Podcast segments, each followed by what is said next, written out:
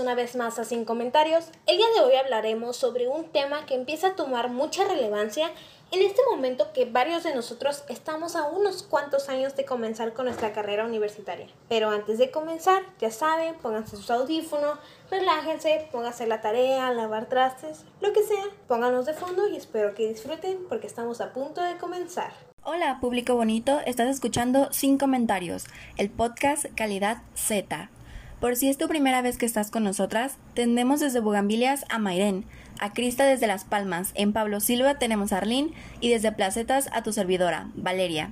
Ya que nos reconoces, damos inicio a este podcast que te dejará sin comentarios. El tema de hoy se centrará en conocer, analizar y comentar sobre la ética médica, la cual es la que se desempeña en el sector salud, medicina, tomando en cuenta las experiencias de una doctora sobre este tema y también haciendo uso de fuentes de información, por ejemplo, revistas médicas, páginas de gobierno, etc.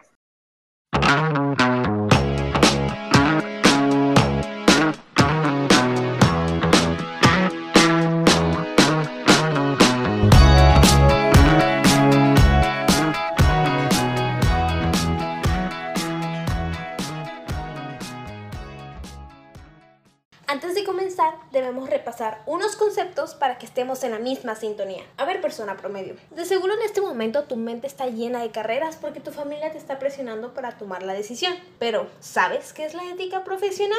No. No es un deporte que se practica para saber cuántos valores tienes. De acuerdo a la prestigiosa página de recursos humanos, la ética profesional es la rama de la ética aplicada cuyo propósito es establecer los deberes de quienes ejercen una profesión. ¿Captas? Son las reglas que te enseñan la manera en cómo debes actuar en tu trabajo. ¿No te has preguntado por qué tu maestro no te saca de Zoom después de que te explica por milésima vez un problema? Bueno, esto se debe a estas reglas. Cierto, Arlene. Con razón el profesor de mate no me ha gritado después de que me repite por quinta vez la explicación del problema o porque no le contesté por Zoom. Ahora que ya sabemos una idea general del tema, vamos a jugar. 100 estudiantes dijeron.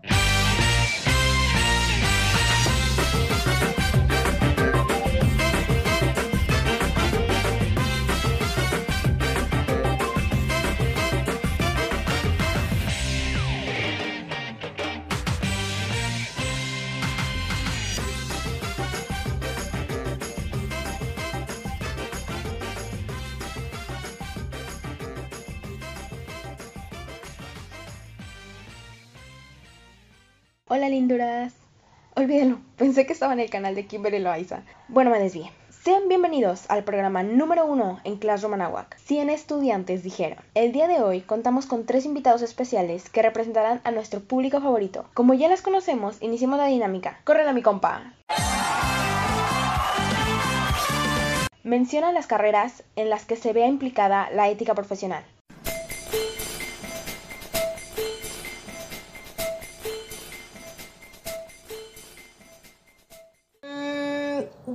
Medicina. Correcto. Dime, Mayren, ¿conoces alguna otra carrera en la que se practique la ética profesional?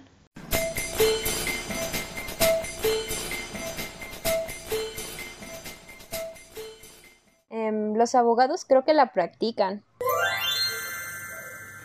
Muy bien. Y por último, dime, Valeria, ¿otra profesión que se practique?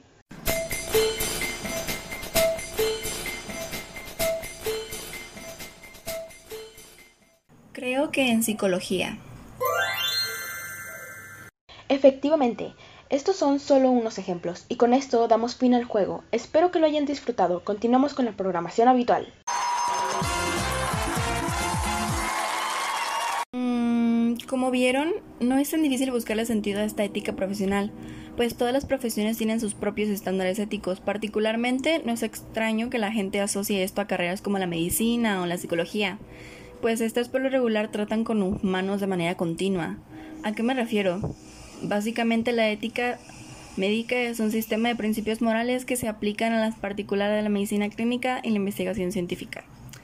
Entre los principios que rigen la ética en la medicina encontramos los de la honestidad, el cuidado, la integridad, no discriminación, empatía y confidencialidad. Gracias a la ética médica, el paciente tiene la seguridad de que su información personal será privada.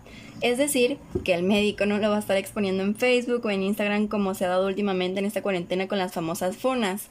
Ah, chismecito. ¿Qué? Ah, no, no, no. Más bien que se respetarán sus deseos de atención mientras esté incapacitado. Ojo. Estos principios van a cambiar con el paso del tiempo. Si no, pregúntale a los pacientes que se les inserta un palo por los ojos hasta llegar al cerebro para curar la homosexualidad. Sí, Karen, ya te escuchamos. Agradecidos con el de arriba que esto ha cambiado. Ya veremos qué nos espera dentro de 100 años. Y de seguro estás pensando que es muy fácil practicarlo pero en ocasiones es mucho más sencillo decirlo que hacerlo. Imagínate que eres un doctor y te toca atender a alguien quien ha matado, violado, asesinado, que sea Géminis o muy pano fresco. Incluso que le guste la pizza con piña. Ugh, es broma, ¿eh? Bueno, a lo que me refiero es que no ha sido el mejor ciudadano del país.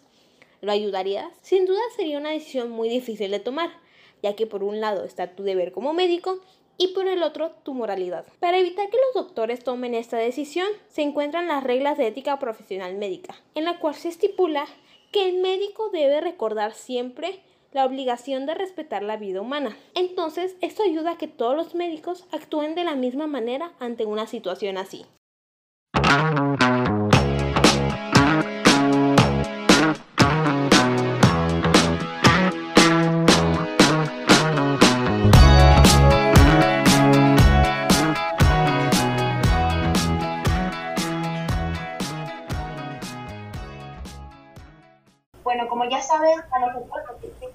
Gente reconocida que conozca del tema para que tengas más puntos de vista sobre El día de hoy tenemos como invitada a la aclamada doctora Adriana Mocay ¿Cómo se encuentra? Muy bien, muchas gracias. ¿Y ustedes cómo están? Muy bien. Bueno, daremos inicio con las preguntas. ¿Cuáles son los principales valores éticos que usted debe seguir en su trabajo? Bueno, creo que en cada profesión, eh, en generalidad, eh, todos los valores eh, se deben de llevar a cabo o se, se implementan, ¿no? En mi área, que es medicina, por el hecho de tratar con pacientes de diferentes síntomas, es decir, desde personas que pueden estar sanas a personas que pueden estar, por ejemplo, en agonía, eh, o estar sufriendo de diferentes maneras, creo que es importante pues la honestidad con el paciente, la responsabilidad que tienes con ellos y su familia, el compromiso de hacer la mejor labor o la mejor parte de ti hacia ellos, eh, un trabajo en equipo, porque es muy importante eh, como en cualquier creo que profesión, que no solo una persona va a hacer las cosas, ¿no? Ocupas apoyarte de un equipo entonces necesitas trabajar, trabajar, en equipo para poder sacar adelante un paciente. Em, la empatía es muy importante también eh, como actitud para poder estar con el paciente. Eh, y yo creo que son como los más importantes para, desde mi punto de vista, al momento de estar con un paciente o en mi, eh, en mi profesión o los que más debería de enfocarme. Muy bien, muchas gracias. Durante su trayectoria profesional, ¿en alguna ocasión ha tenido que tener su deber como médico a su moral? sí, creo que en, muchos de los casos o muchos de los puntos eh, sucede eso porque, bueno, moralmente la sociedad, por ejemplo, el hecho de eh, eh, categorizamos ¿no? las personas buenas y malas en general, ¿no? Y en ocasiones, por ejemplo, me ha tocado atender a pacientes que a simple vista se ven, o bueno, me tocó específico eh, un paciente que golpeaba a su esposa llegaron los dos a consulta. Tuve que atender tanto al señor que golpeó a la señora como la misma señora. Entonces, mi moral me decía que el señor que, que golpeó a su esposa, pues, no es que no tuviera derecho, obviamente, ¿no? Sino era complicado poder ayudarle eh, a sanar un pequeño golpe que tuvo cuando le había hecho daño a su esposa, ¿no? Y en diferentes ocasiones creo que se, pone esa parte este, frente a nosotros. Eh, me ha tocado en varias ocasiones, esa ha sido una, pero aquí lo importante es que tengamos muy en claro, bueno, mi visión y, la visión de un médico muy claro qué es lo que vamos a hacer. Y uno de nuestros lemas es no hacer daño, ¿no? Entonces, no porque la otra persona pudo haberles hecho daño a alguien más, yo voy a, hacer lo mismo, ¿no? Yo tengo que cumplir mi deber de ayudarlo, apoyarlo, sanarlo, curarlo y ya después hacer el trámite correspondiente o hablar a las autoridades correspondientes para que hagan la otra parte, ¿no? Eso sí, creo que eh, ahí sí lo dejaría muy claro. No por el hecho de que ayude a una persona que moralmente ha hecho daño, no voy a hacer nada después. O sea, dentro de lo que me corresponde, lo ayudaría. Por ejemplo, en el caso de este paciente, eh, lo suturé, le sané una herida que tenía, una, una herida, dejó de sangrar y todo así, y después hice una llamada correspondiente a las autoridades para pues dar parte a que había habido un abuso familiar, ¿no? Entonces ya la, la parte encargada de eso ya sabrá qué hacer con esa persona, pero mi parte como médico fue apoyar y ayudarlo en la parte de la sanación, ¿no? Entonces creo que sí es complicado, es difícil y hay ocasiones que, por ejemplo, llegan pacientes y te dicen, ah, pues te cuentan su vida, ¿no? Y te dicen cosas que han hecho que tú consideras que no están bien, pero no los puedes juzgar porque no sabes qué está detrás de ellos y no puedes ah, elegir un bando, por así decirlo. Entonces, creo que sí es complicado, pero si tenemos muy en claro qué cosa es la que queremos hacer y qué cosa es nuestro objetivo como profesionistas, eh, es a lo mejor un poco más sencillo tomar una eh, decisión adecuada, que no significa que la sea la mejor, pero la más adecuada para la situación. No sé si quieran preguntarme algo en específico más acerca de eso, pero eso es lo que pues pienso, siento y me ha pasado. Claro, cada trabajo tiene partes que te tocan lidiar con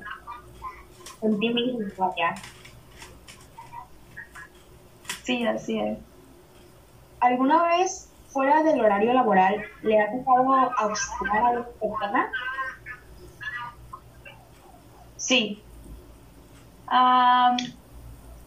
Desde, bueno, mi primera experiencia, yo estaba en la Facultad de Medicina este, y estaba saliendo de clase. Esa fue mi primera experiencia extraña en realidad. Y estaba saliendo de clase, fui a cenar y por la um, avenida Sevilla del Río un motociclista tuvo un accidente, no sé, no sé qué bien, bien qué pasó, pero cuando ya nos dimos cuenta estaba la moto tirada y el, el chico estaba en el suelo y entonces unas, unas personas estaban ahí y gritaban un médico, un médico y estábamos tres de mis compañeros cenando ah, de blanco y nos volvieron a ver así como de, ¿ustedes pueden hacer algo? Iba como en segundo semestre de la facultad y fue así como de, señora, apenas sé que es una cosa, no podría ayudarlo, ¿no? Este, esa fue la primera experiencia que tuve fuera como de un rango que yo pudiera hacer algo. Ya de ahí, este, ya ahora sí titulada, eh, en teoría con un poco de experiencia, sí me ha tocado auxiliar a, pacientes fuera de mi horario laboral, casi todo el tiempo en realidad. Eh, me ha tocado, bueno, me tocó cuando fui a Mazamitla en un choque, este, auxiliar a, una señora eh, que quedó prensada en el auto y traía un bebé y, gritaba mucho lloraba y eso. Y entonces me llegaba la ambulancia y le ayudé, eh, bueno, a darle un poco de, de calma y ayudarle con el bebé este me tocó en una ocasión también en un parque de diversiones eh, que un niño se cayó de, uno de los juegos y, este, y no solo estaban sus papás en ese momento y pues yo fui a auxiliarlo, ayudarlo y este ponerle algo porque estaba sangrando de su frente y ya llegaron eh, unas personas a, ayudarle y a encontrar a sus papás. Pero sí, sí me ha tocado atender a pacientes este, fuera de mi horario laboral, en presencial y hasta por vías de comunicación, ¿no? De que te hablan y, oye, ¿sabes qué? Estoy entalado, me pasó esto, ¿qué hago, no? Y creo que a lo mejor directamente no hice nada, o sea, no, no toqué al paciente, pero indirectamente los auxilios en el decirles a dónde ir, qué hacer, qué opciones tienen en ese momento, sí me ha tocado muy, muy frecuentemente. Y con eso de las comunicaciones, pues creo que es muchas veces más sencillo poder eh, dar o auxiliar de manera indirecta a muchas personas, ¿no? Claro. ¿Considera que todos los médicos ejercen su ética profesional de manera adecuada? Es una pregunta un poco complicada eso, porque en realidad yo considero que en todas las profesiones, tanto medicina, bueno, todos los médicos y todos pueden estar muy tentados a, a no llevar a cabo adecuadamente esa parte. Y a lo mejor en más de alguna ocasión eh, no la cumplen de manera adecuada. O el hecho de, por ejemplo, hacerlo a medias, o hay médicos que lucran con los pacientes, o que sacan beneficios o provechos con ellos, sí los conozco. Entonces, eh, sí conozco de manera directa e indirecta a médicos que no, que no ejercen de manera adecuada esa parte. O la ejercen a su conveniencia. Y a la que sea a su conveniencia, pues es de una manera adecuada, ¿no? Entonces, sí, sí conozco personas que no lo hacen. Y no nomás el ámbito médico, en otros ámbitos también se puede dar el caso, o bueno, se ha dado el caso. Claro, es algo que se presta dependiendo de la persona, no de la carrera. Sí, es que, sí, así es. por ejemplo, eh, a veces es, es como complicado cuando estás como en una situación en la cual eh, puedes beneficiar a alguien y perjudicar a otra, ¿no? Por ejemplo, pasabas hace algunos años o muchos años cuando, por ejemplo, lo del VIH, no sé, bueno, ustedes son jóvenes, este, pero hubo algún tiempo en el que, por ejemplo, si un paciente salía con VIH positivo, por ejemplo, pues obviamente hay una confidencialidad entre médico y paciente. Eso no queda ninguna duda. Pero, por ejemplo, el hecho de que, por ejemplo, si tuviera una pareja sexual, eh, si tuviera hijos, eh, personas cercanas que realmente pudieran estar en contacto, hubo mucho tiempo que hubo mucha controversia en, decirles o no. Moralmente, pues estás, este, ahora sí como ah, casi obligado a decirles porque pues hay que hacerse pruebas y ver que, que, este, que estén sanos, ¿no? O procurar que no se compliquen. Pero como tu ética de médico no puedes hacerlo si el paciente, por ejemplo, no te da autorización, ¿no? Entonces hay cosas que en, algún momento que hay como una línea muy delgada entre lo que es adecuado y lo que no es adecuado en respecto a lo que nos toca hacer y lo que se debería hacer, ¿no? Entonces a veces por eso eh, creo que también podemos llegar a, incurrir en no, en no tener una ética profesional adecuada en ese sentido, ¿no? Y está la otra parte, ¿no? Que hay unos que saben que está mal y de todas maneras no les importa y lo hacen, ¿no? Entonces, entonces sí creo que eh, está esa, esa, esa contraparte o esa línea muy delgada entre hacerlo bien siempre y a veces a lo mejor cometer uno que otra incurrencia entre, entre eso. Sí. Bueno, muchas gracias por esta entrevista de parte de todo el equipo y para nuestros oyentes. Ok, no, muchas gracias a ustedes por invitarme y por preguntarme. Y espero que les sirva de algo.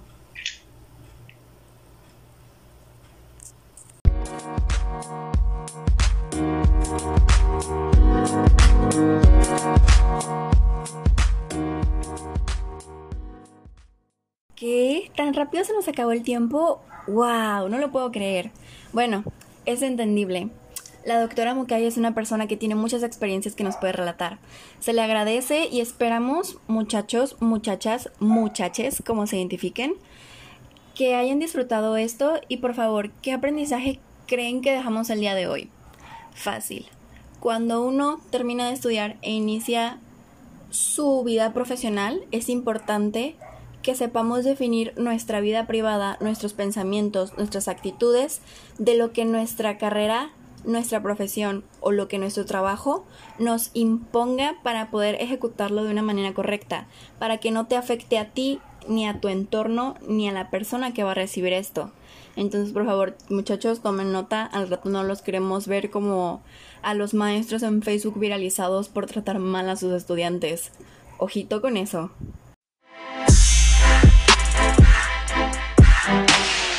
Ahora que ya saben qué es la ética médica, y además hemos escuchado a la doctora Karen, que nos contó desde su propia experiencia los principios y valores que maneja para atender un paciente, entonces ya podemos darnos una idea de lo que es la ética médica. Asimismo, encontramos en una página del Gobierno de México que los principios fundamentales que juzgan los actos médicos son no maleficencia, beneficencia, autonomía y justicia. Se los explico. No maleficencia es el principal, ya que los médicos no deben de hacer daño alguno, ya sea de manera directa o indirecta. La beneficencia quiere decir que los actos médicos deben tener la intención de producir un beneficio para la persona en quien se realiza el acto. La autonomía es también importante, porque el paciente tiene derecho de decidir por sí mismo sobre los actos que se practicarán en su propio cuerpo y que afectarán de manera directa o indirecta su salud, su integridad y su vida. Aquí también entra el secreto de confidencialidad. La justicia es tratar a cada paciente como corresponde, todos por igual. Asimismo, tener un costo de consulta de manera que toda la población pueda acceder a esta. Si hacemos un análisis, todos estos principios aplicados deben responder de manera positiva en la salud del paciente, el cual es el principal objetivo de la ética médica. Tomemos como referencia el tratamiento médico, ya sea con medicamento o cirugía. Podremos darnos cuenta que si los médicos utilizan los principios fundamentales antes dichos, podemos tener una respuesta positiva. Por ejemplo, no maleficencia, estamos diciendo que el tratamiento no debe de dañar al paciente. Si hablamos ahora de la beneficencia, si no va a hacerle daño, debe de causarle un cambio, una mejora.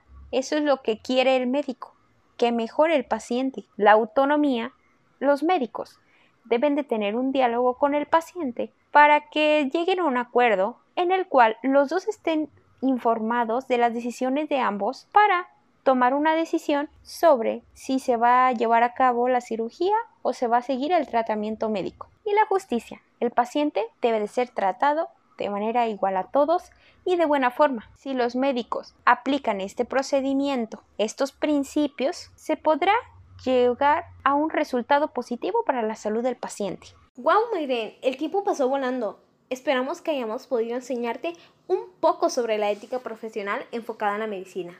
Espero que todos nuestros futuros médicos que nos están escuchando no olviden practicarla, porque imagínate ir a una consulta y que tu médico ande chismeando tu situación a todo el personal. De solo imaginarlo me sonrojé. Bueno, si eres médico, quiero agradecerte por toda la labor que haces para apoyar y ayudar a las personas, especialmente con esta pandemia que nos está volviendo a todos locos.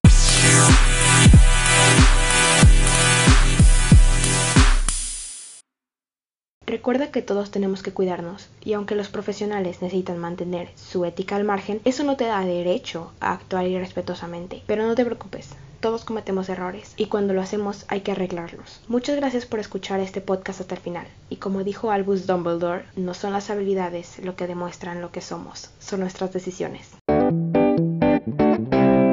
Esperamos que hayas logrado distraerte de toda la tarea que te hace falta si vas a estudiar para doctor, recuerda que debes saber diferenciar entre tu deber como médico para salvaguardar la vida de la población y tu moralidad. Recuerda que un doctor, dentro de su ética profesional, tiene que usar los siguientes principios.